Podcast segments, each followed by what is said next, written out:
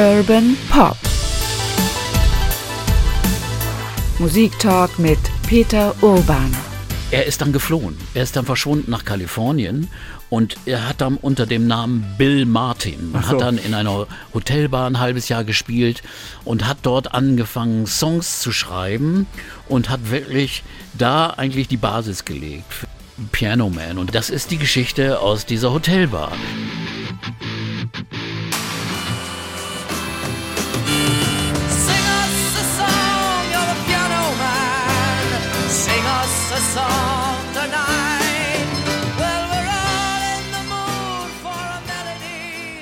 Man kann an diesem Titel kaum vorbei, wenn man über diesen Mann sprechen will, über Billy Joel, nämlich den Piano Man. Sänger, Songschreiber, erfolgreicher Künstler und ich möchte sagen Melodienfinder.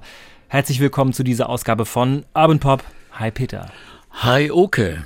Mein Name ist Oke Bandixen. Aus der Kulturredaktion bin ich des Norddeutschen Rundfunks und der Podcast kommt auch vom NDR.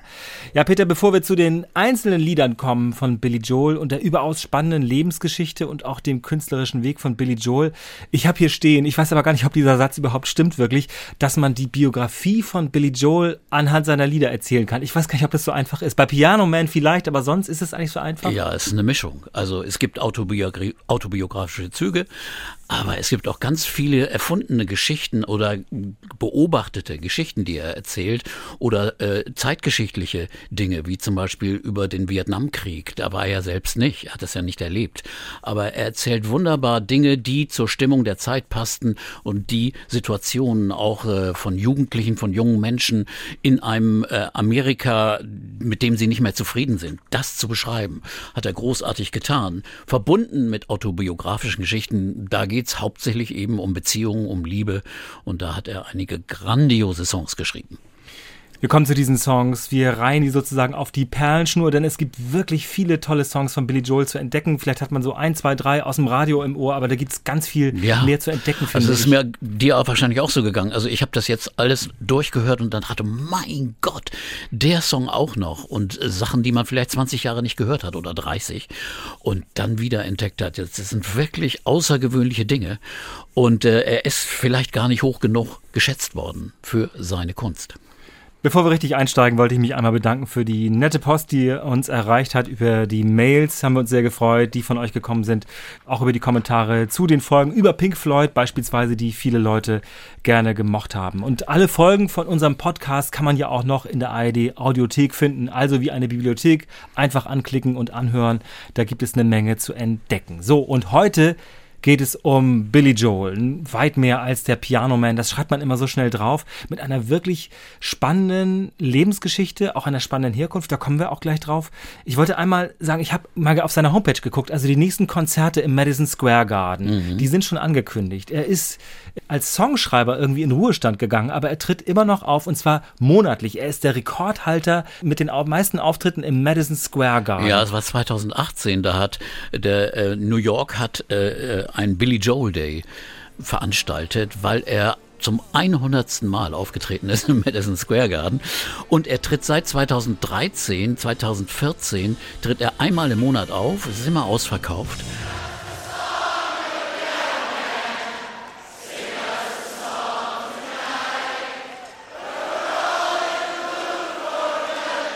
Ich weiß, dass du nicht bei Billy Joel im Madison Square Garden warst, aber sonst schon mal im Nee. Madison Square Garden. Was ist das für eine Halle? Wie, wie groß ist sie? Wie viele Leute passen da rein? Also 20.000 ist nicht besonders hübsch. Es ist so, so ein- Kreis, ne? ein runder Kreis, der nach oben geht, äh, so ein bisschen wie die Dortmunder Westfalenhalle, aber, aber eben eine knallharte Stimmung. Ich war zum Eishockeyspiel da, das war auch nicht so schlecht, New York Rangers. Also insofern, äh, das ist äh, schon, und das gehört einfach dazu, Billy Joel, New York, äh, das ist auch für Touristen was, als noch Touristen nach New York fuhren. Das kommt ja jetzt hoffentlich bald wieder. Und äh, er kann auch bald wieder die Serie weiter fortführen. I'm in a New York state of mind.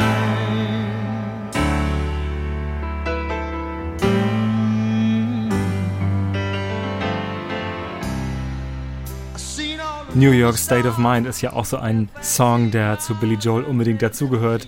Mitte der 70er geschrieben und ich glaube, der darf auch bei keinem Konzert im Madison Square Garden fehlen, oder? Nee, der gehört nun wahrlich dazu.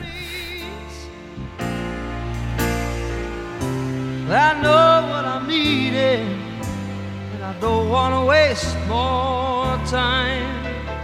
Billy Joel ist, glaube ich, in New York geboren, aber er ist nicht da aufgewachsen. Wo, ist, wo Er kommt er her? Er ist in der Bronx geboren, also nun richtig New York. Und dann sind die Eltern, als er ein Jahr alt war, weitergezogen äh, Richtung Long Island. Am Anfang von Lo- Long, Long Island sind so Siedlungsgebiete, wo äh, GIs, ehemalige GIs, Leute, die im Krieg gedient, gedient hatten, bekamen dann alles, alle ein Häuschen, jeder ein Häuschen mit einem Garten.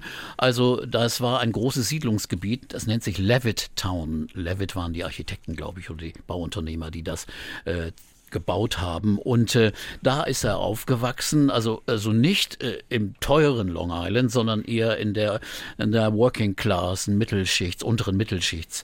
Aber die äh, Familiengeschichte ist ja natürlich noch viel, viel spannender, weil die Familie äh, kommt aus Deutschland ursprünglich, der Vater jedenfalls. Äh, er hatte in Nürnberg einen, einen großen Versandhandel und eine Wäschemanufaktur.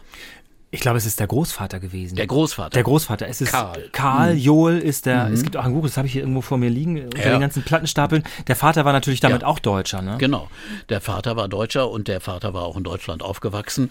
Und äh, dann mussten die in der Nazi-Zeit äh, das verkaufen, gezwungenermaßen. Und äh, der Käufer ist auch ein bekannter Name. Ja, das ist nämlich in der Tat eine ganz äh, irre Geschichte. Das ist nämlich, der Käufer ist Josef Neckermann. Also Neckermann macht's möglich, der große Versandkönig nach dem Krieg. Eine, ja, man denkt dann immer eine große Wirtschaftswunder, Geschichte von viel Fleiß und viel Ehrgeiz, aber das geht zurück offenbar auch auf den Zusammenhang damit, Ja. dass er eben Karl Joel äh, seine Wäsche Wäschemanufaktur, ich glaube, unter Druck und unter Wert Na vor allem klar, abgekauft hat, oder?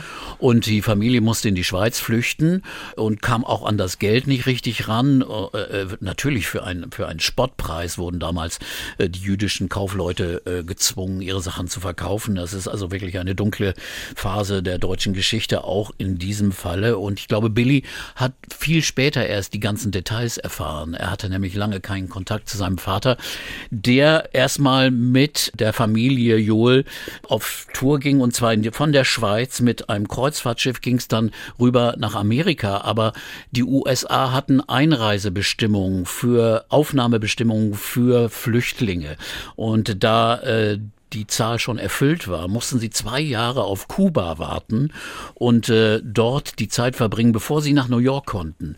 Und äh, da hat dann der, der Opa dann versucht, wieder äh, einen eigenen Betrieb aufzumachen. Ich weiß gar nicht genau, was das war. Ich glaube, für Haarschleifen. Ah. Das klingt irgendwie banal, aber es war in der Tat auch irgendwie Textilgewerbe. Es waren wirklich Haarbänder Genau. und Haarschleifen. Und während der Sohn, der Helmut hieß und sich in Amerika dann später Howard nannte, der äh, hat für General Electric gearbeitet, äh, war dann später oft unterwegs in ganz Amerika, in den ganz in USA, auch in Mexiko, war also nicht viel zu Hause.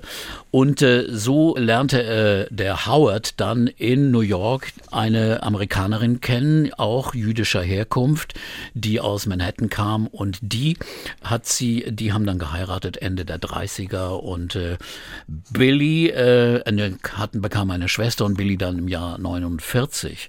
Und der Vater, der hat die Familie dann verlassen, als Billy acht Jahre alt war. Da gab es dauernd äh, äh, Stress, Streit und eine Scheidung. Und äh, der Vater ist dann zurück nach Europa gegangen. Er mochte Amerika nie. Er hat sich nie richtig heimisch gefühlt, fand die Amerikaner zu materialistisch und oberflächlich und uninformiert und hat sie, hat sich dann wieder in die Schweiz zurückgezogen und später in Wien zu Hause gewesen und Billy hat von ihm lange nichts gehört. Äh, der Vater hat zwar immer Geld geschickt, aber die Familie hatte es doch sehr, sehr schwer. Die Mutter hat jeden Job angenommen, den sie kriegen konnte, um überhaupt die Familie zu ernähren. Also harte Zeiten und erst äh, als Billy 22 Jahre hat er den Vater wieder getroffen. Also eine lange, lange Zeit. Und doch steht oder stand in dem Haus von, von Billy Joel und seinen Eltern und seiner Mutter eben oder der Familie ein Klavier. Weil der Vater offenbar auch ziemlich gut Klavier spielen konnte. Ja, der Vater war ein sehr, sehr guter klassischer Pianist und Billy kann sich auch erinnern, dass sie, als sie ganz klein waren, sind sie auch äh, nach Manhattan rübergefahren und haben Konzerte gesehen. Und äh, die Eltern hatten sich auch bei Gilbert und Sullivan, also einer, einer Art äh, Musical-Operette kennengelernt. Und sie gingen dann in klassische Konzerte, Rachmaninow, Tchaikovsky, Chopin. Und das hat den den kleinen Billy sehr, sehr beeinflusst. Äh, er wurde schon im Alter von vier Jahren zum Klavier, da musste man schon sagen, gezwungen, also nicht freiwillig. Da war die Mutter hat darauf bestanden, egal wie knapp die Kasse war, trotzdem äh, für den Klavierunterricht zu sorgen und äh, hat sich dann wohl ausgezahlt.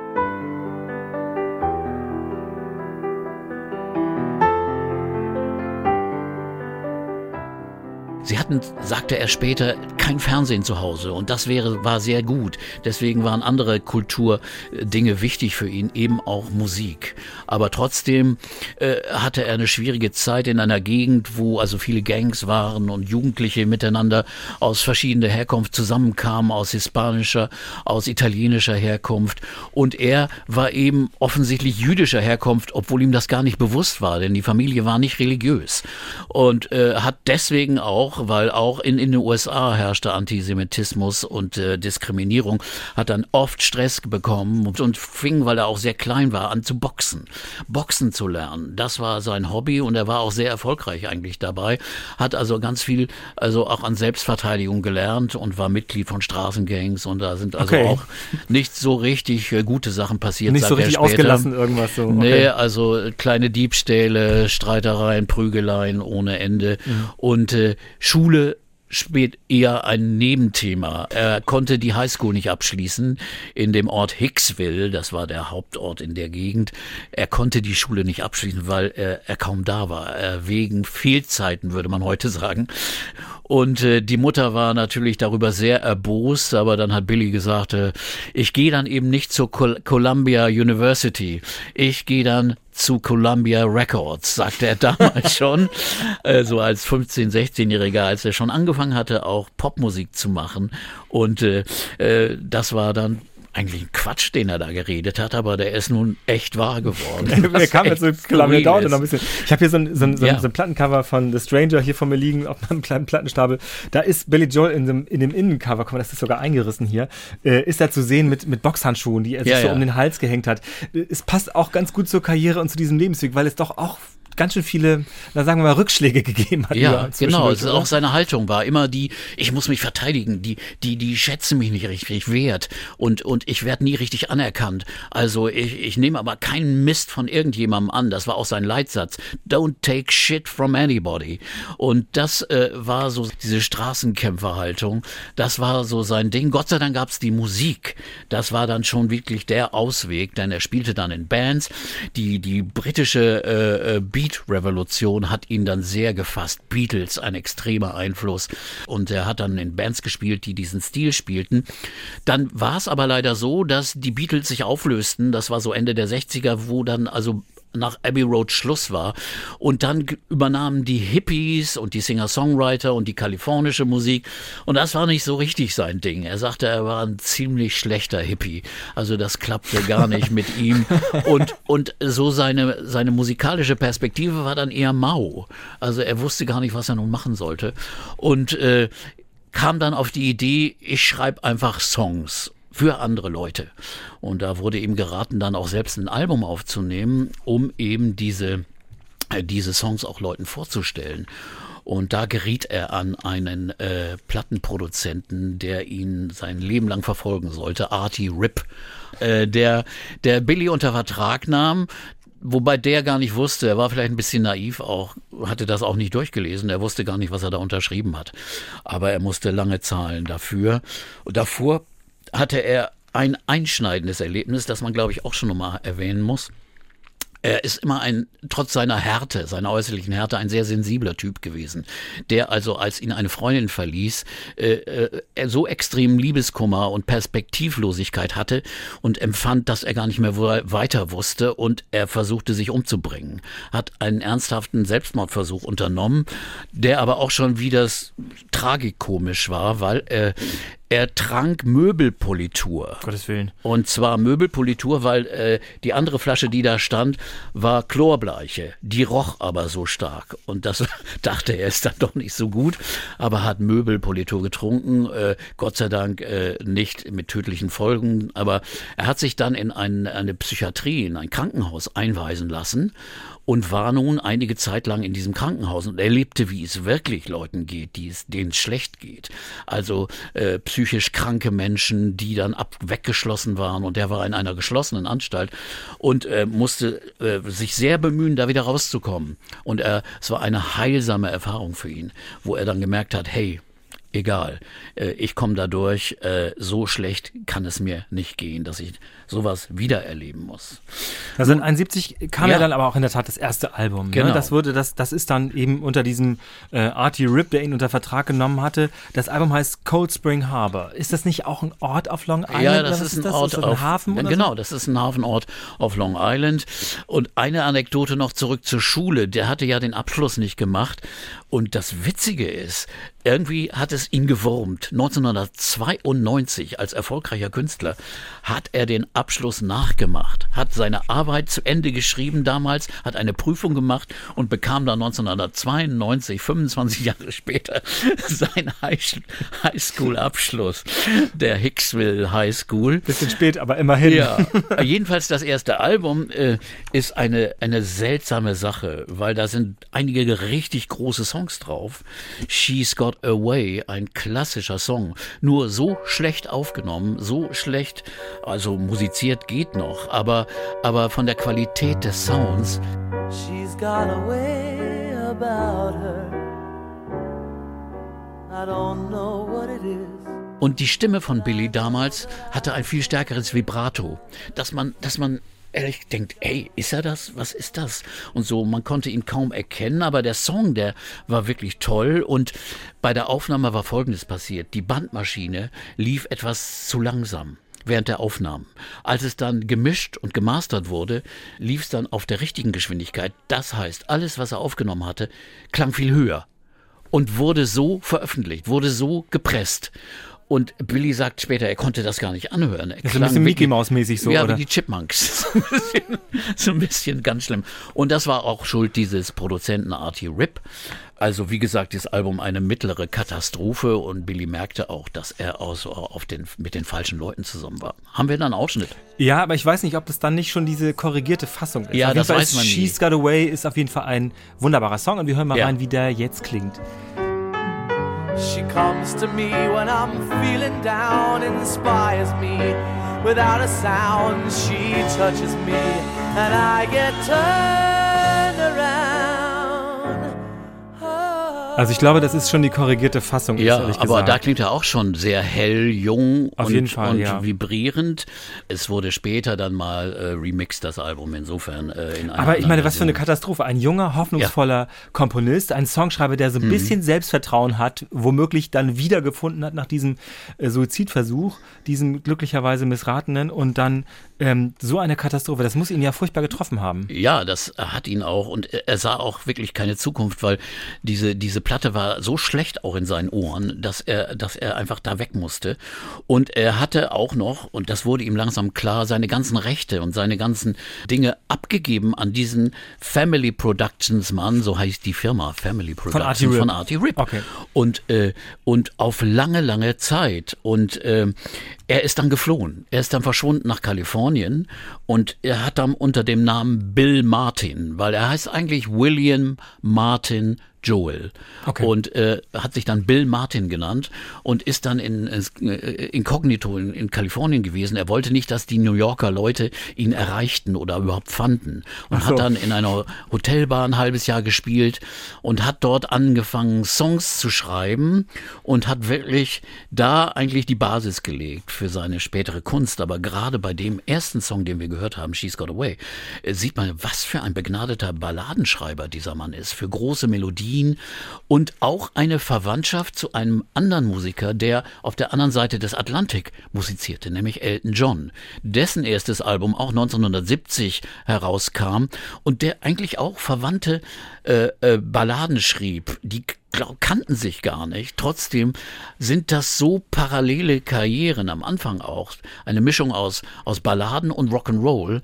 Äh, das ist schon sehr verwunderlich und später haben sie auch zusammengefunden und haben oft zusammen gespielt, und Konzerttourneen gegeben. Das äh, fällt einem gleich auf. Kuriose Parallelität, Ja, in genau. der Tat. Das finde ich auch. Ich finde äh, davon abgesehen, ähm, dass wir natürlich gleich über diese Piano Man, also Ja. diese, diese, diese Bar-Pianisten-Zeit sprechen müssen. Es gibt auch auf dem Cold Spring Harbor Album noch einige andere schöne. Mhm. äh, Songs zu entdecken. Andere denkt man immer so, wo will der irgendwie hin? Ne? Ja. Also das ist zum Teil Ja. klassisch angemutet irgendwie. Das stimmt, das war keine Linie, das war schon schwierig. Bei, Ellie, bei Billy Joel ist sowieso immer schwer äh, äh, zu beurteilen. Ist das jetzt ein Rock'n'Roller? Ist das ein reiner Popkünstler? Was, was ist der? Wo kommt der her? Eindeutig ist seine Vergangenheit in klassischer Musik spürbar. Er ist äh, jemand, der immer äh, klar geordnete, strukturierte Songs geschrieben hat. I never thought that she would say, say goodbye, but she did. And now I wanna die, I wanna die. Also klassische Kompositionen mit einer Strophe, einem B-Teil, einem Mittelteil, einem Refrain. Äh, das ist wirklich die Tradition, die hier, die hier gemacht wird. Beeinflusst von, von vielen Dingen, von klassischen Dingen, aber auch von Beatles. Ein ganz großer Einf Einfluss immer gewesen. Aber, aber, also wenn man, wir kommen sicher noch zu ganz vielen großen Balladen, da ist er einzigartig gut.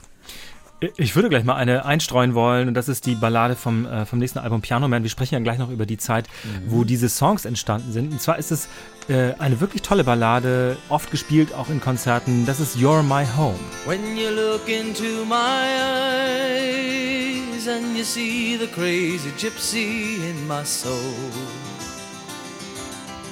it always comes as a surprise when I feel my withered roots begin to grow. Well, I never had a place that I could call my very own. But that's alright, my love, cause you're my home. Wunderschön. Ja, und man denkt natürlich, so jemand, der quasi so symbiotisch mit dem Klavier verbunden ist und auch so schreibt, müsste in der Tat immer eine Klavierballade machen. Aber dieses ist gar gitarrenbasiert. da Sehr, ist sehr auch nicht, schön. nicht festgelegt. Äh, Nein, das hat er in Kalifornien aufgenommen, denn äh, es tat sich da was, denn Columbia Records war interessiert und hat ihn unter Vertrag genommen, obwohl er ja schon diesen anderen Vertrag hatte. Das heißt, er konnte zwar Platten aufnehmen äh, und hat sie auch mit sehr, sehr guten Studiomusikern in Los Angeles gearbeitet auf diesen ersten zwei Alben danach, also Piano Man und dem Nachfolger. Aber er musste von jedem Verdienst, äh, musste er, sag mal, von einem Dollar, wenn er einen Dollar bekommt, dann musste er 28 Cent, also mehr als ein Viertel, abgeben an Artie Rip. Und er hat zum Beispiel am Piano Man ein Album, das also mit klassischen Songs drauf, das sich aber nicht so richtig gut verkaufte, hat er äh, ungefähr 7.000 bis 8.000 Dollar nur verdient in den nächsten, in den kommenden zehn Jahren. Also das heißt, von allen Sachen musste er so viel abgeben, dass äh, er lange Zeit wirklich äh, finanziell nicht gut gestellt war. Und das hatte, war ihm auch immer klar. Und er musste immer kämpfen und äh, hat sich auch um die Geschäfte nicht so gut gekümmert. Er merkte dann aber, dass aber Interesse da war. Und Columbia Records hat sich dann doch sehr engagiert und der Boss Walter Yetnikoff, ein großer Fan auch von Billy Joel, der hat ihm dann später geholfen, die Rechte von Artie Rip loszueisen. Er hat die, die Songrechte, die Verlagsrechte dem Mann abgekauft und äh, der wollte das nicht. Und da hat Yetnikoff mit starken Drohungen und ich weiß nicht, was für Drohungen es waren, ihm gesagt, hör mal, du machst das jetzt. Und das hat Jetnikow dann später Billy Joel geschenkt, diese Rechte. Aber bis 1986 musste Billy Joel an Family Productions zahlen für, dafür, dass er entdeckt wurde 1970. Also das ist schon ein hartes Brot. Und äh, Allerdings, ja. Geschäftlich ging es dann erst besser als seine Frau. Er hatte nämlich geheiratet, die, äh, die Frau eines früheren Mitmusikers, äh, Elizabeth. Die wurde seine Managerin in den 70er Jahren. Danach gingen die Geschäfte besser, äh, weil sie die Verträge lesen konnte und sie dafür sorgte, dass also das auch eingehalten wurde. Dinge, die Billy übersehen hatte und er wollte sich um Geld gar nicht kümmern. Das lief dann besser. Die Ehe lief dann irgendwann nicht mehr so gut, weil das funktioniert selten. Geschäftlich zusammenarbeiten und dann auch noch eine Ehe zusammenführen. Aber danach kam ja erstmal Piano Man und da müssen wir unbedingt auf diesen Titelsong eingehen. Auf jeden Fall. Weil das ist die Geschichte aus dieser Hotelbar, die er da erzählt und in so plastischer, schöner Form, dass man genau weiß, ey, man stellt sich genau vor, man sitzt in der Bar, da sitzt der Geschäftsmann und auch die, die, die Zeilen, die er da geschrieben hat, sind toll. Also, the waitress is practicing politics, die Businessmen äh, werden langsam stoned und äh, äh, sie trinken zusammen das Getränk, das Loneliness, Einsamkeit heißt. Aber äh, es ist besser, das zu trinken, als allein zu sein. Also da sind richtig wunderschöne Wortspiele auch drin und Bilder. Ein, ein klassischer Song mit einer wunderbaren Melodie, zeitlos gut. He says, son, can you play me a memory? I'm not really sure how it goes,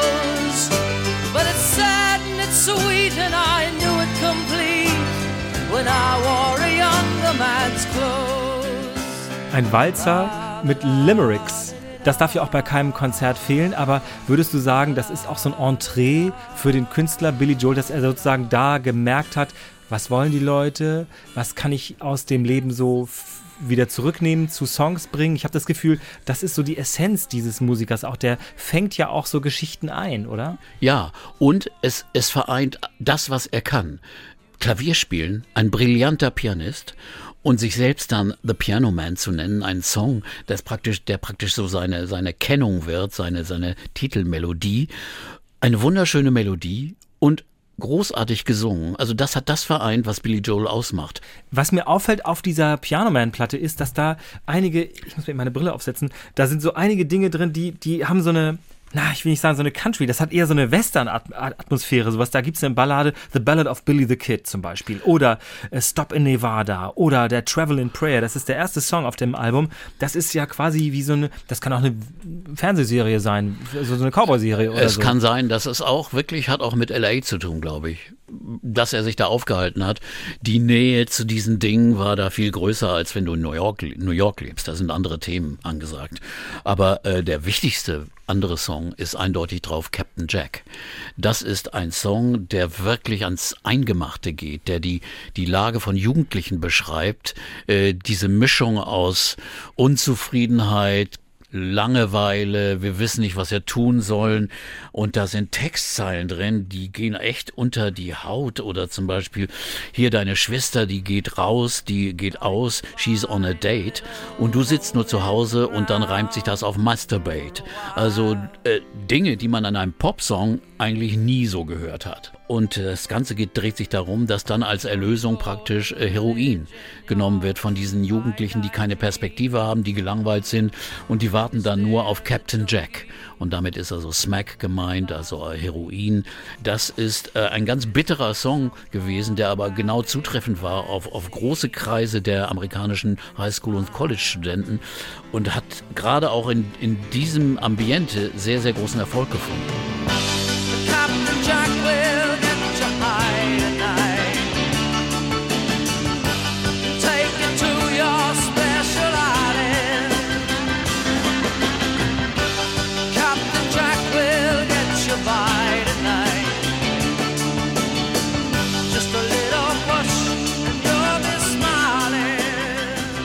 Ist er dir damals schon aufgefallen oder wann bist du das erste Mal auf Billy Joel aufmerksam Also geworden? ich, ich habe ihn gehört, 73 kam das raus.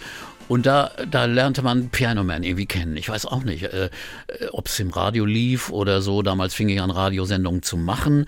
Aber, aber das fiel schon auf. Also das war eine, eine neue Stimme in Amerika und dieser Song ist ja absolut attraktiv und, und, und unheimlich. Bleibt ja auch unheimlich hängen. Äh, So. Ja, der, der, der, der, den weiß man sofort zu erkennen.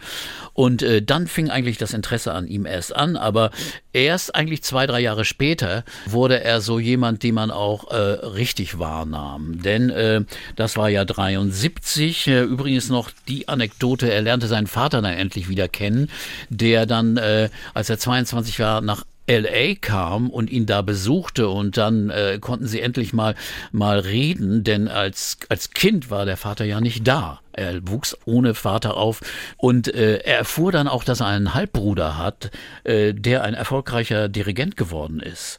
Äh, das ist auch eine Alexander Joel ja, das, eine spannende Joel eben, Geschichte. ja. Der war zum Beispiel jahrelang in Braunschweig äh, Musikdirektor und ist wirklich ein erfolgreicher Dirigent. Und das ist der Halbbruder von Billy. Und äh, dann macht, nahm er noch ein zweites Album auf in LA, auch mit, äh, mit äh, der Plattenfirmen Hilfe und mit Studiomusikern. Uh, da sind aber nicht so viele gute Songs drauf, ehrlich gesagt. Äh, Die Qualität der Songs fand ich nicht so stark. Auch zwei Instrumentaltitel sind drauf. Das ist immer so, äh, er hatte keine Songs und dann nimmt man eben Instrument, äh, einen Instrumentaltitel auf. Und ich finde eigentlich nur einen schönen Song drauf auf diesem Album, äh, Souvenir. Das ist ein Song, der ein bisschen an Randy Newman erinnert, an, an diese schönen, leisen Pianotöne. Picture postcard, a folded stub, a program of the play. File away. Und er ist dann fürs nächste Album, äh, Turnstile 76, 75 ist er zurück nach New York gegangen. Hat dann mit einer eigenen Band, die er sich gesucht hat in New York, aufgenommen. Die Studiomusiker, unter anderem Elton Johns Band, mit der er das erst versucht hatte, die haben ihn, haben ihn nicht zufriedengestellt. Und dann ist, hat er mit seiner New Yorker Band das Album aufgenommen und äh, ist ein wirklich starkes Album. Also Turnstiles hat, hat schon also wirklich auch sehr, sehr gute Songs drauf. Und zwar der erste Song ist gleich schon das Motto, Say Goodbye to Hollywood.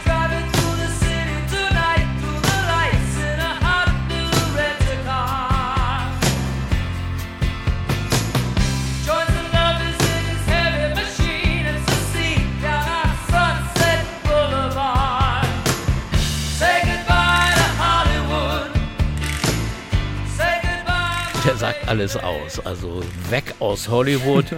und äh, dann ein anderer Song, Summer Highland Falls und der Klassiker New York State of Mind, das Feiern von New York, wieder in der Heimat. Und äh, da wurde er praktisch auch zur Stimme New Yorks. Ein bisschen parallel zu Springsteen, der aus New Jersey kam und auch als New Yorker gefeiert wurde. Und Billy Joel, der aus äh, der anderen Ecke kam, aus Long Island und der Bronx. Beide standen für New York, aber irgendwie anders. Billy Joel äh, aus einer Pop-Ecke und aus einer traditionellen Ecke, wie New York State of Mind ist ja so eine Mischung aus Jazz und Pop. Und Springsteen eben mehr als der folkige, rockige Künstler. Aber sie haben irgendwie schon was gemeinsam. Some folks like to get away, take a holiday from the neighborhood. Hop a flight to Miami Beach or to Hollywood.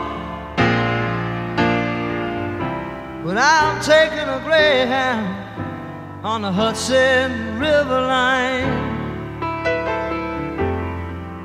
I'm in a New York state of mind. Billy Joel ist zurückgekehrt nach New York und hat da irgendwie auch, ja, man sagt das, aber seine Stimme gefunden. Ich finde, seine Stimme ist in der Tat auch oft sehr variabel. Ich finde, manchmal kann man kaum denken, ach, ist das auch Billy Joel, weil die manchmal sehr, er kann ja sehr hoch gehen Ja. und er kann aber auch sehr, na, wie sagen wir mal, eingängig singen. Ich, ich habe manchmal Schwierigkeiten, ihn zu identifizieren in diesen verschiedenen Songs. Ganz komisch, finde ich. Ja, er singt jetzt gerade. Äh, Das Vibrato ist weg. Er kann aber auch manchmal sehr soulig singen, weil Ray Charles war eines seiner ganz, ganz großen Vorbilder. Und äh, Stevie Winwood, das waren seine Vorbilder als, als, als Sänger früher. Und äh, also dieses Album Turnstiles, das man gar nicht so auf dem Zettel hat, hat also einige unfassbar gute Songs drauf. Äh, zum Beispiel dann auch einen Song Miami 2017. Eine, eine Science-Fiction-Szene. New York verschwindet, geht unter. The Lights Go Out on Broadway wird da gesungen. Also, und alle müssen nach Florida ziehen. Deswegen Miami 2017. 2017 ist nun vorbei, aber es ist nicht so eingetreten. Aber es war schon eine, eine bedrückende Situation, die aber auch äh, eben auch nach, nach, nach 9-11 gesungen wurde von ihm, äh, weil es einfach das dargestellt hat. Eine Untergangs-, Weltuntergangsstimmung in New York und, und, und wir müssen da irgendwie rauskommen. Und äh, das war auch schon ein, ein absolut eindrucksvoller Song. I seen the lights go out on Broadway. I saw the Empire State lay low. Life went on beyond the Palisades. They all bought Cadillacs and left there long ago. We held a concert out in Brooklyn. Ähm, Billy Joel hat offenbar ja selbst ziemlich genau gewusst, was er macht. Also er hat auf diesem Album ja wirklich einen starken Song neben dem nächsten. Summer Highland Falls ist auch ganz stark. Ja. I've Loved These Days, ganz starker Song, finde ich. Er muss ziemlich genau gewusst haben, was er für Dinge erzählen muss. Aber es muss ihn doch furchtbar getroffen haben, dass er ich habe jetzt nachgelesen, dass er ganz viel als Anheizer für andere aufgetreten ist in diesen Jahren. Also gar nicht der Hauptakt war, sondern irgendwo, na sagen wir mal, live performt hat und sind mitreißende Shows gewesen. Es gibt ja auch Aufnahmen, die später veröffentlicht wurden, Anfang der 80er, wo man merkt, was für ein tolles Live-Potenzial das ist. Aber er war noch nicht ganz da, wo er hin wollte, oder? Nein, er, er hatte noch nicht richtig seine, sein, sein Selbst gefunden. Also es waren verschiedene Bereiche, die er wunderbar erfüllte, aber irgendwie war es noch nicht ganz, ganz klar als Billy Joel zu erkennen. Und das kam dann eher auch mit dem nächsten Album dann. Und äh, das auch dann sein größter Erfolg wurde. The Stranger ist das. Das Ja. ist dieses Album-Cover. Ich habe es hier vor mir liegen. Billy Joel sitzt, äh, ein komisches Cover, finde ich. Da ist diese die Boxhandschuhe wieder drauf. Er sitzt auf einem Bett und guckt äh, auf, eine, auf eine Maske, auf eine Larve. Das ist ein Ja, das ist so ein bisschen wie ein Scorsese-Film, das Cover so, ne? Ein bisschen, bisschen so diese Ecke, New Yorker Ecke. Äh, und äh, das äh, spricht eben auch für ihn. Billy ist also eindeutig ein New Yorker. Ne? Die, sind, äh, die sind immer sehr ungeduldig, sehr, sehr barsch. Und er, er machte sich auch nicht so viele Freunde. Also wenn er interviewt werden sollte, war er immer schlecht gelaunt. Also er hatte, er war kein, kein freundlicher Popstar. Er war einer, der auch ein bisschen schwierig war. Und er trank auch ziemlich viel, äh, hat ihn auch später sehr, sehr geplagt und äh, war oft nicht leicht zu handeln. Aber ähm, für Stranger wurde nun von der Plattenfirma ein neuer Produzent vorgeschlagen. Äh, und das war ein ganz, ganz wichtiger Schritt. Und da gab es zwei Namen, die äh, im Spiel waren, nämlich George Martin, was natürlich mit seiner Beatles-Vergangenheit für ihn also eine, eine, eine wunderbare Idee gewesen wäre. Aber Billy wollte mit seiner eigenen Band aufnehmen. Und, äh, und George Martin kam und guckte sich die Band an und sagte, nee, nee, ich würde lieber mit Studiomusikern arbeiten.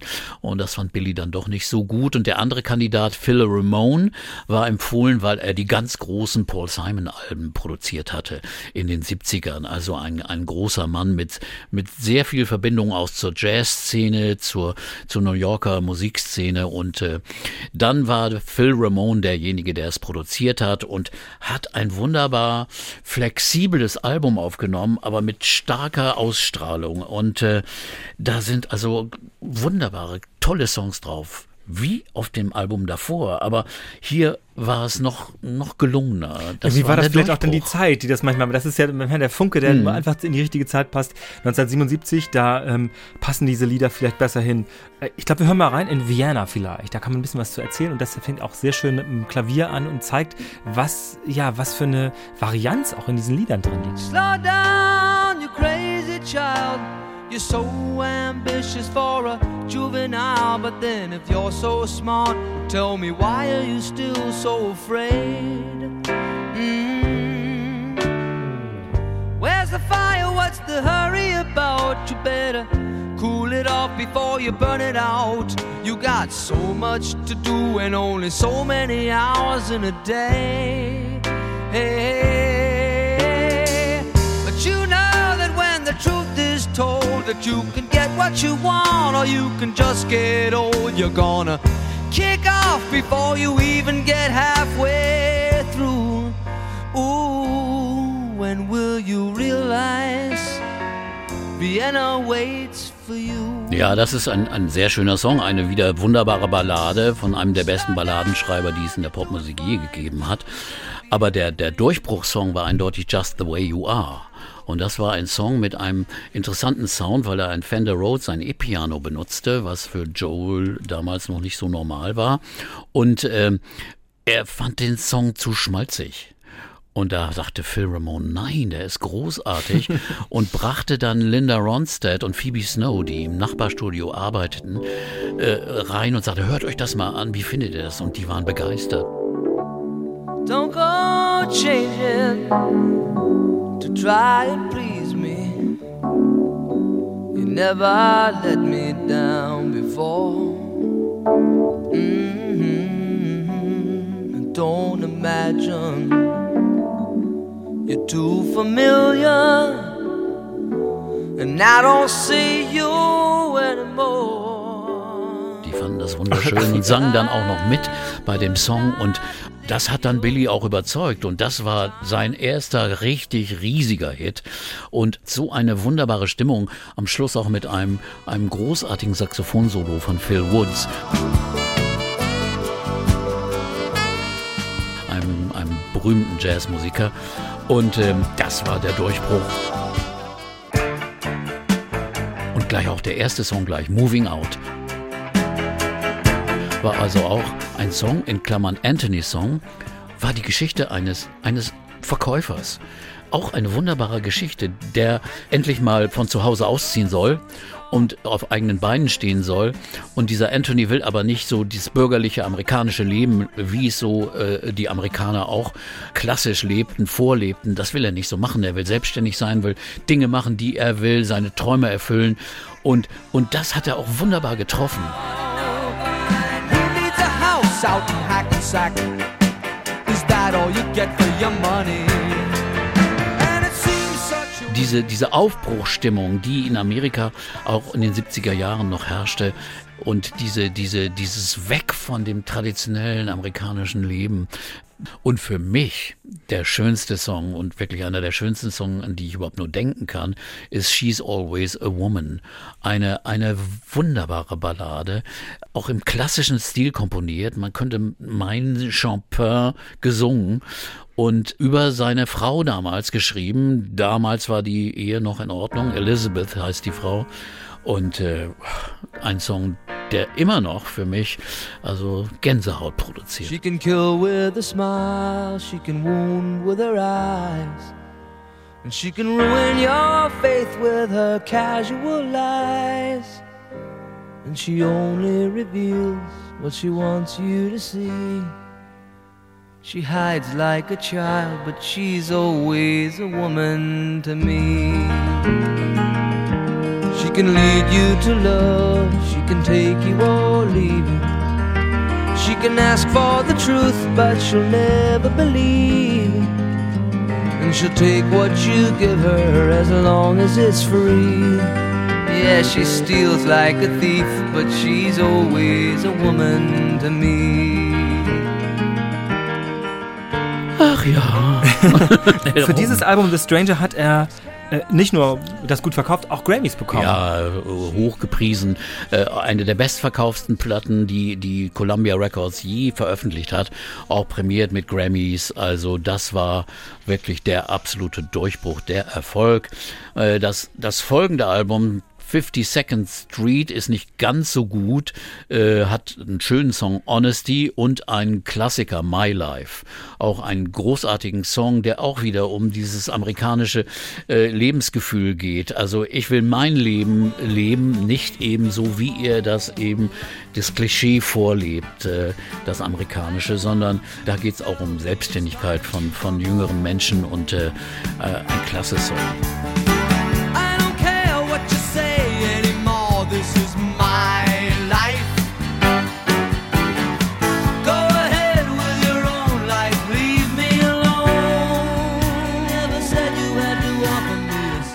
Kam er eigentlich damals durch den großen Erfolg von Just the Way You Are in so eine Schmusesänger-Ecke? Äh, War die Gefahr nicht da? Ja, die war immer da und das hat ihn auch schwer genervt, weil er wurde immer noch äh, von der von der großen Rockgilde, von der Oberschicht der Rockmusik nicht so richtig anerkannt. Als er wurde oft äh, als als Popsänger abgetan, der so Balladen singt, auch von der Kritik, wo er dann später gesagt hat, Mensch, wenn die Beatles Yesterday machen oder die Rolling Stones Angie oder Ruby Tuesday auch Balladen, dann dürfen die das, die weil sie also gleichzeitig auch äh, harte Rocker und andere Musik spielen, aber ich darf das nicht. Äh, dann wollte er es den Leuten wirklich zeigen. Glass Houses im Jahr 1980 ist dann ein Album, wo er wirklich auf die auf die Nuss gehauen hat. It's still rock'n'roll to me. Ja. Und, und ich finde das Album wirklich überhaupt nicht gelungen, weil es, es ist so, so Mainstream Rock'n'Roll, der da äh, auch genauso arrangiert wird. Und äh, das äh, fand er vielleicht für sich selbst sein eigenes Ego gut. Danach kommt aber wirklich wahrscheinlich sein bestes Album, das er auch selbst so einschätzt. The Nylon Curtain heißt es mit Songs drauf wie Allentown, ein Song über das Leid der, der Stahlarbeiter, die arbeitslos werden in Amerika. Well, we're living here in Allentown, and they're closing all the factories down. Out in Bethlehem, they're killing time, filling up forms. einer wunderschönen Ballade, Laura, einem Song, der auch sehr an die Beatles Ja, das erinnert, klingt wie ein, wie ein John Lennon-Song, klingt das, finde ich. ganz oft.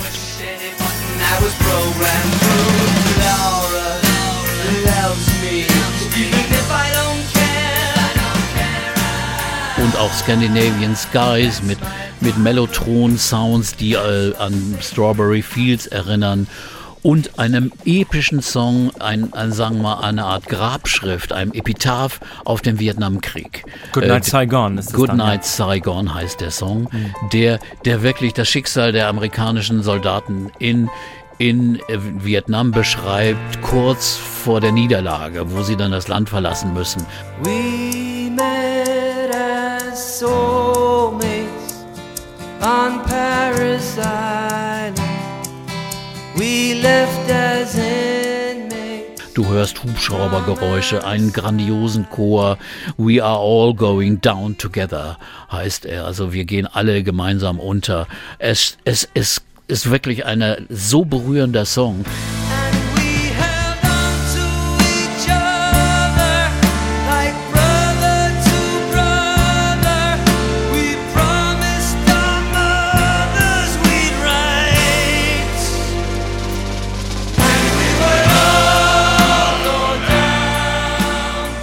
Vielen Veteranen. Und da muss man eine Sache äh, wirklich erzählen, die hast du auch gesehen Ja. und du hast mir das übrigens gesagt, da bin ich dir sehr dankbar. Die Kennedy Honors, die er 2013 erhielt, das sind immer die größten Auszeichnungen unter, bei- unter Präsident Obama, hat er sie erhalten und da werden äh, Gastsänger äh, eingeladen, die die Songs singen, zum Beispiel Don Henley, Garth Brooks und da wird auch dieser Song gesungen, Good Night Saigon. Und dann kommen da Veteranen auf die Bühne, die dann den Chor mitsingen. Und also der Saal, die Tränen fließen und der Saal steht. Und danach als Höhepunkt dieser Verleihung, die man sich bei YouTube angucken muss, wirklich, die so bewegend ist, kommt dann noch äh, Rufus Wainwright, der dann auch zwei wunderschöne Songs singt und als Abschluss The Piano Man mit, mit der gesamten Musikergilde und mit einem riesigen Chor und also ich musste echt heulen. Also mir kamen so die Tränen, das war wirklich bewegend. Also insofern so, das kann Billy Joels Musik ausmachen. Und äh, diese Mischung aus Sentimentalität, aber auch, auch echter, echter Berührung und echter, echter Fürsorge für äh, sein Publikum, das finde ich toll. Ruled the night,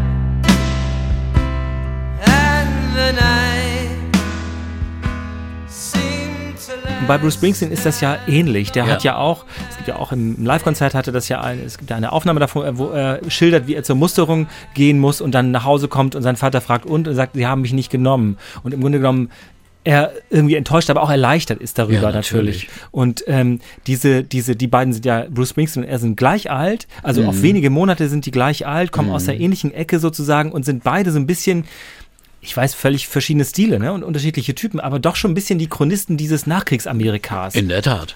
Und äh, diese Rolle hat sich dann auch Billy wirklich erarbeitet durch dieses große Album Nylon Curtain.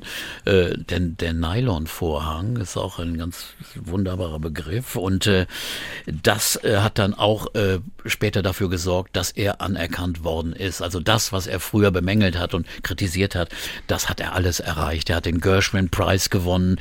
Das ist einer der größten Preise, die man als Komponist, als Musiker in Amerika bekommen kann. Und äh, diese Ehre ist ihm dann zuteil geworden, eben auch wegen dieses Albums mit diesen Songs aber auch dann, äh, es hört ja noch nicht auf. Nein, nein, er hat noch einige, er hat auch Dinge, die noch äh, quasi jetzt, die, die laufen immer noch im Radio. Ich, ich würde Ja. mal übergehen zum nächsten Album, das heißt An Innocent Man, 1983 ist das rausgekommen und vielleicht hören wir mal in äh, The Longest Time rein. Ein ganz anderer Song, ein ganz anderer Stil und auch da denkt man, gut, es ist einfach gut gemacht. The Longest Time. for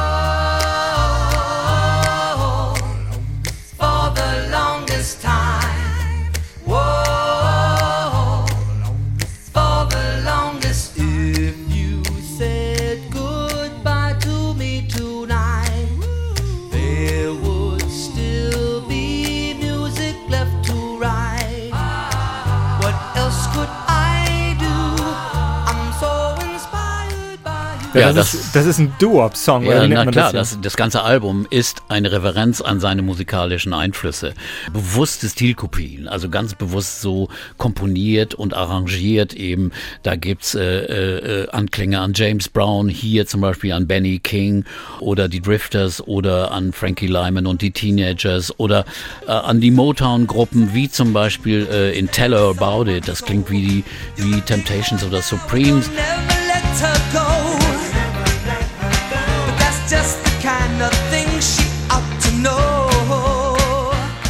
Oder auch an Frankie Valli und die Four Seasons in einem großartigen Song, der auch textlich so lustig ist.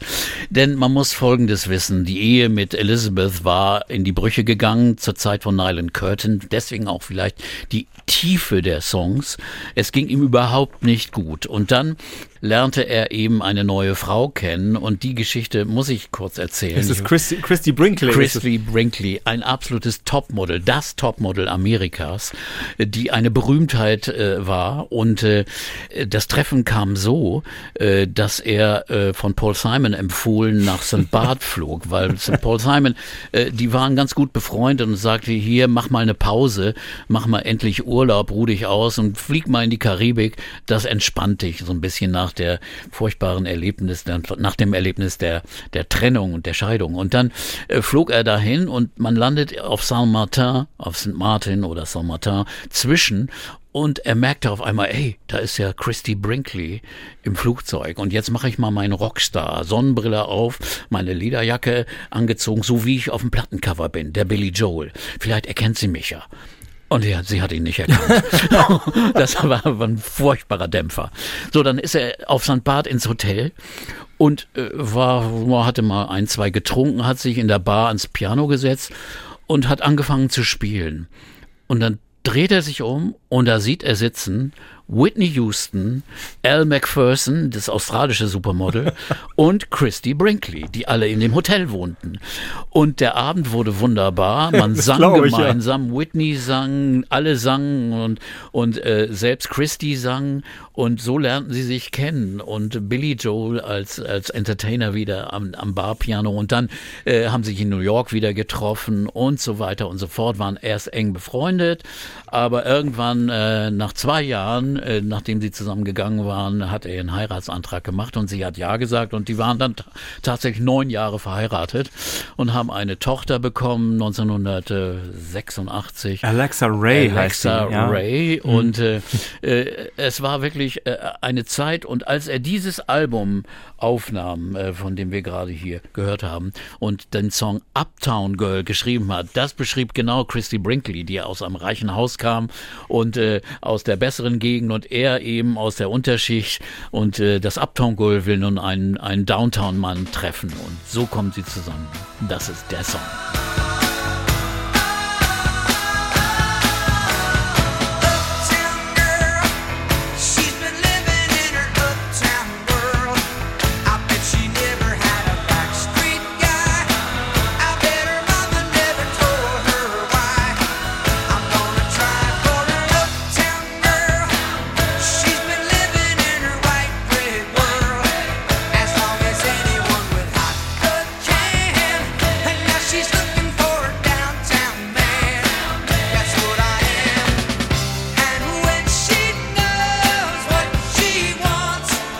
Girl, ja, der Song äh, auf Christy Brinkley, seine neue äh, Und- Freundin und spätere Frau, ja. Musikalisch eindeutig Four Seasons, also das war herrlich. Und dieses Album Innocent Man hat auch diesen leichten Charakter, weil er fühlte sich damals wunderbar.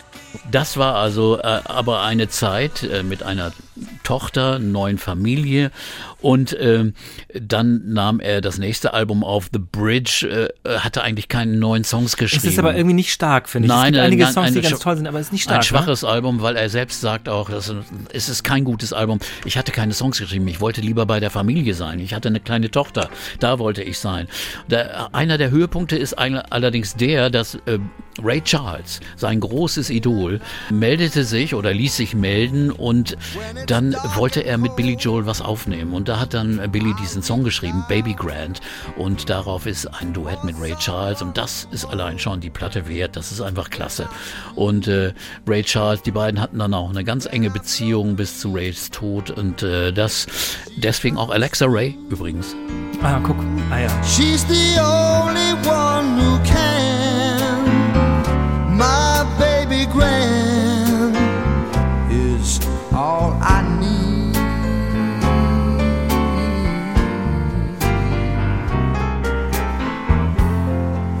In my time, I've wandered everywhere Dann gibt es ja eine denkwürdige Wendung, die, na, vielleicht nicht eine biografische ist, aber zumindest eine sehr interessante. 1900, ich glaube, 87 tritt Billy Joel mit diesem ganzen Songmaterial, das er aus den letzten Jahren hat, tritt in der UdSSR auf. Ja. Das ist eine, man muss sich das eben von heute aus vielleicht nochmal vergegenwärtigen, das war eine Sensation damals, oder? Ja, es wird nun so gesagt, als wäre er der Erste gewesen, war er aber eigentlich gar nicht. James Taylor war schon da, Bonnie Raitt waren da, andere Leute, Elton John hatte da auch schon gespielt. Aber es war für den amerikanischen erfolgreichsten Rockstar, Popstar war es schon ein Ereignis. Und äh, in der Sowjetunion war es auch ein Ereignis, weil äh, die, die das sowjetische Publikum, das russische Publikum, äh, war ja noch nicht frei, fühlte sich auch nicht so frei. Und es war immer die Story, wenn das Licht anging, dann äh, waren sie, waren sie ruhig, ganz Also das Saallicht angehen. Saallicht anging, aus Angst vor dem KBGB. Und dann war Billy so sauer und hat geschrien, Licht aus, war auch richtig erzürnt und hat die Leute gezwungen, das Licht auszumachen. Und dann fingen die Leute sofort an zu tanzen. Also waren locker. Äh, Licht an, hörten sie auf zu tanzen. Und es war schon eine einschneidende Erfahrung, äh, die also dann später auch mit einem Live-Album äh, veröffentlicht wurde. Und äh, später der Song Leningrad äh, ist auch eine Erinnerung an dieses Erlebnis in, in Moskau. Auch eine wunderschöne Nee, das Geschichte. in Leningrad. In Leningrad natürlich, nicht in Moskau. Ja, das, das finde ich, ich finde, das ist, das ist wieder so dem Leben äh, abgenommen. Dieses, dieses Live-Album ist ja ein Dokument, geradezu, wie er dann eben da auch mit einem Übersetzer seine Songs erklärt und so weiter. Man, die Leute freuen sich sehr. Er singt auch ähm, äh, Back in the USSR zum Beispiel dort. Ja. Es macht viel Spaß, das zu hören, wie die Leute darauf reagieren. Also wie Rock'n'Roll wie so eine Sprache ist, die man überall versteht einfach.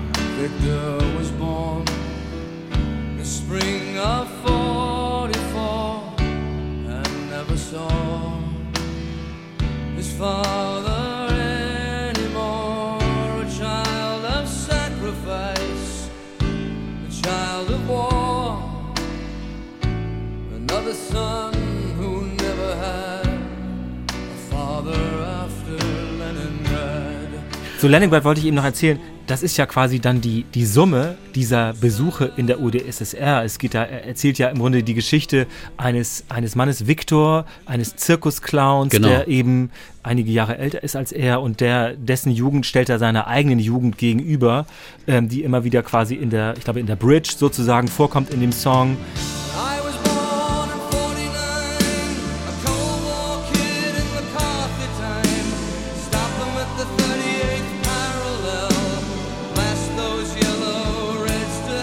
Beiden eben auf verschiedenen Seiten im Kalten Krieg groß geworden sind und dann endet es damit, dass er eben sagt, ähm, dieser Clown hat meine Tochter, also die kleine Alexa Ray, zum Lachen gebracht, weil er eben ein Zirkusclown war. Embraced.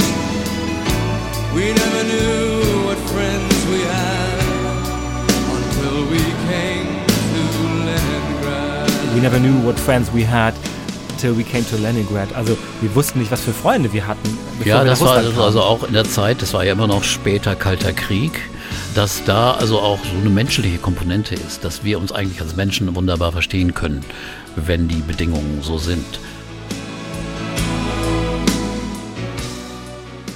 Und dieser Song Leningrad, erscheint dann auf dem nächsten Album 89, Stormfront, auch ein sehr, sehr starkes Album mit Songs drauf wie We, We Didn't Start the Fire. Ein Song, der praktisch die amerikanische Geschichte in drei Minuten zusammenfasst, indem er ganz knallhart Namen, Begriffe, kurze Szenen aneinanderfügt in einer Kaskade.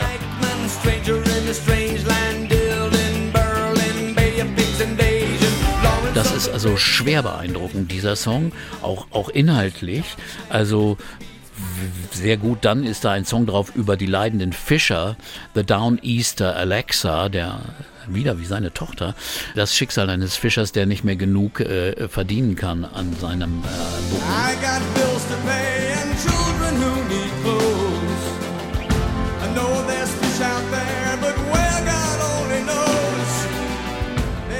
Also knüpft so ein bisschen an Allentown an. Ja, ne? also, genau. Ja.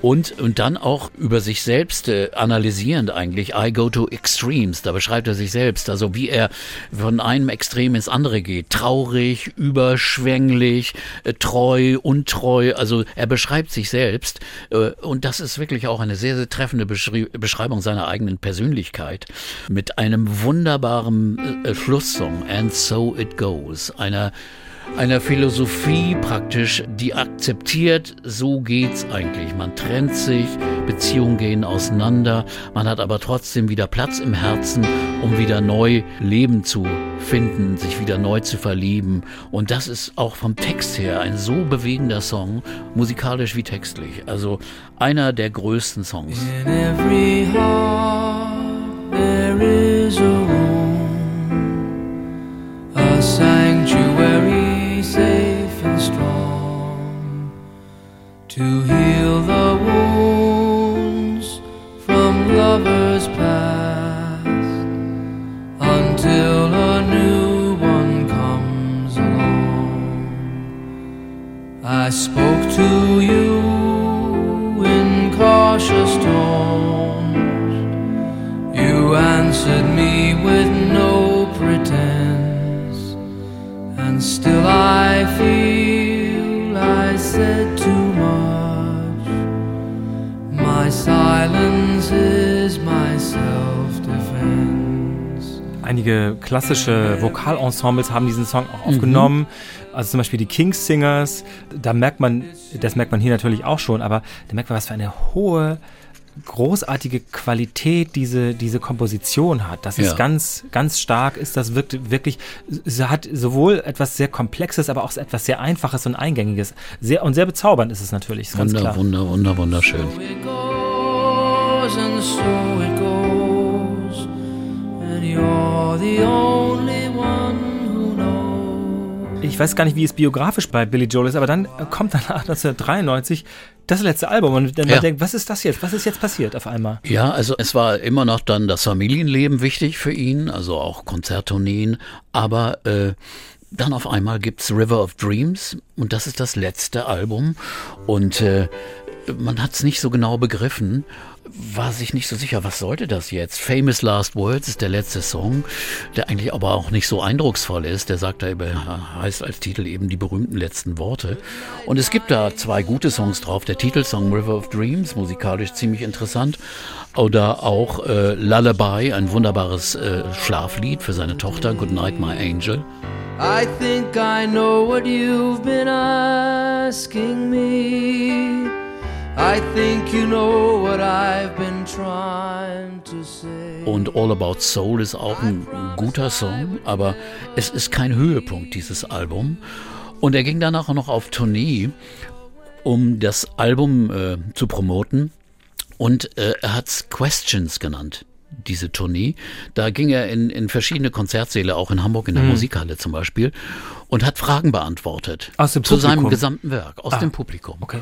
Und das war äh, sehr spannend und sehr interessant, weil er konnte wunderbar auch Anekdoten und Geschichten erzählen, auch zu seiner Jugend eben in Long Island und äh, viele Anekdoten auch über seine Familie und andere Musiker. Und da habe ich immer gedacht, mein Gott, das muss er doch als Buch aufschreiben.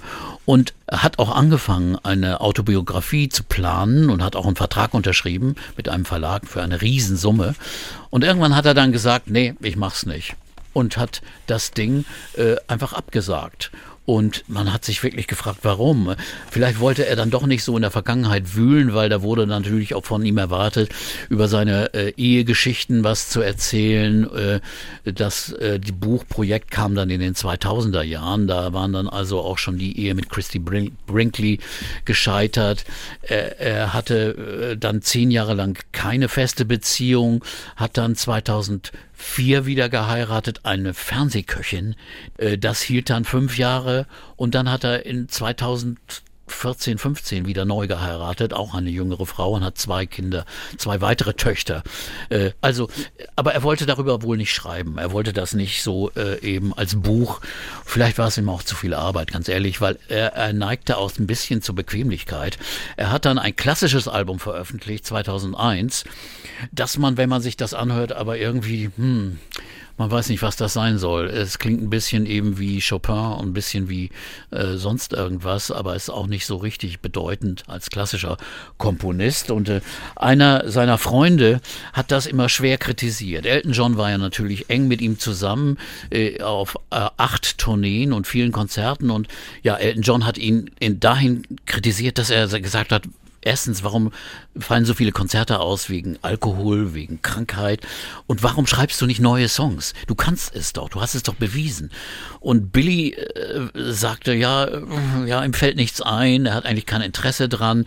Und Elton meinte, er hätte also wahrscheinlich Angst davor und äh, gibt äh, ihr dessen Alkoholismus die Schuld. Äh, und es sagt zum Beispiel, Billy hat drei oder vier verschiedene Entzüge gemacht, aber es waren immer Rehabs light, also Dinge, die bequeme Entzugsaktionen waren. Und Elton hat dann auch in einem Interview 2011 äh, ganz deutliche Kritik geübt und hat gesagt, guck, in meinem Entzug war es so, da musste ich den Fußboden wischen und in Billys Entzug war es so, da konnte man Fernsehen und auf dem Sofa sitzen.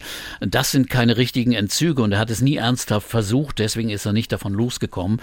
Hat das dann erst in den 2010er Jahren geschafft, davon loszukommen, hat dann angefangen 2014 wieder verstärkt Konzerte zu machen, auf Tournee zu gehen, aber er hat keine neuen Songs geschrieben und nichts veröffentlicht, außer einem Song für einen anderen Künstler, wo es um ein Weihnachtserlebnis in einer irakischen Stadt ging. Das war auch wieder eine, eine Art Sozialkritik, Gesellschaftskritik. Aber mein Gott, vielleicht muss man auch zufrieden sein mit dem, was da ist. Es ist eine solche Masse von großen Songs, die er jetzt äh, praktisch auf Tournee durch die Welt trägt. Irgendwie ist das ja auch so, dass er das immer wieder, ähm, na, wie soll ich sagen, er feiert diese Songs ja schon auch. Er, es ist mehrfach auch gefragt worden. Ich habe mir Interviews angeguckt in amerikanischen Talkshows, wo er das gefragt wurde, warum schreibst du nicht weiter Songs oder warum sind die letzten 1993, wenn man von diesen anderen Dingen mal absieht, erschienen. Und er sagt, ich habe gesagt, was ich sagen wollte. Und irgendwie, man weiß natürlich nicht genau, wie es dann wirklich ist, aber irgendwie muss man das auch respektieren, finde ich, oder? Ja, es ist schon komisch, denn er hat garantiert die Gabe, weiter große Melodien zu schreiben, eindeutig, aber vielleicht ist er einfach sehr, sehr zufrieden mit seinem Familienleben. Also von diesen großen, großen Songs habe ich immer wieder gedacht, das hat etwas, vielleicht wäre er, wenn er 50 Jahre vorher geboren worden wäre, wäre er vielleicht ein großer Musical-Autor geworden oder so etwas. In der Tat, also er hätte natürlich die Gabe, wunderbare Musicals zu schreiben.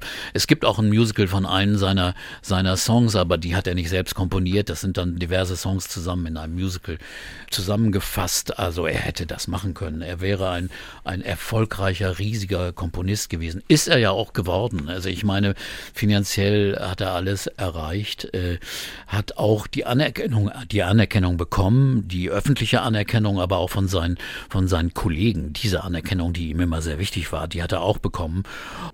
Billy Joel, ein großer Melodienfinder und Erfinder, ein toller Sänger, ein großer Star, aber vor allem ein spannender Künstler. Heute unser Thema bei Urban Pop Musik Talk mit Peter Urban. Erstmal sage ich vielen Dank für heute, Peter, für die ganzen Informationen, Danke, Uke. für die Vorbereitungen. Und wer Lust hat, das mehr zu hören, es gibt jede Menge andere Folgen von uns, Urban Pop Musik Talk mit Peter Auber. Vielen Dank. Wasn't this supposed to be a musical? Here I am in the balcony. Hell could I have missed the overture?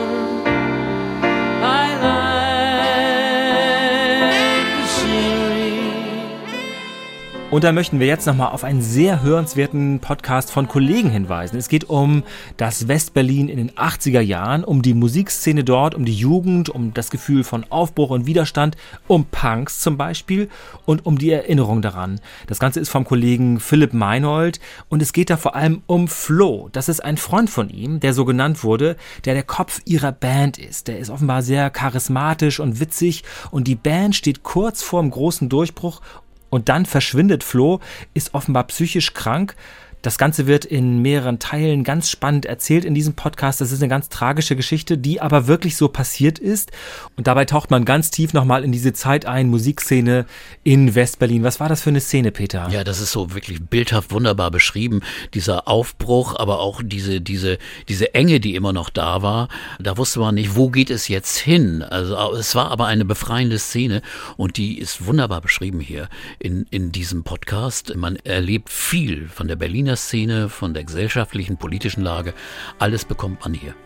Mein Freund Flo, ein Podcast von Philipp Meinold von den Kollegen des RBB Radio 1 zu finden, auch in der ARD Audiothek.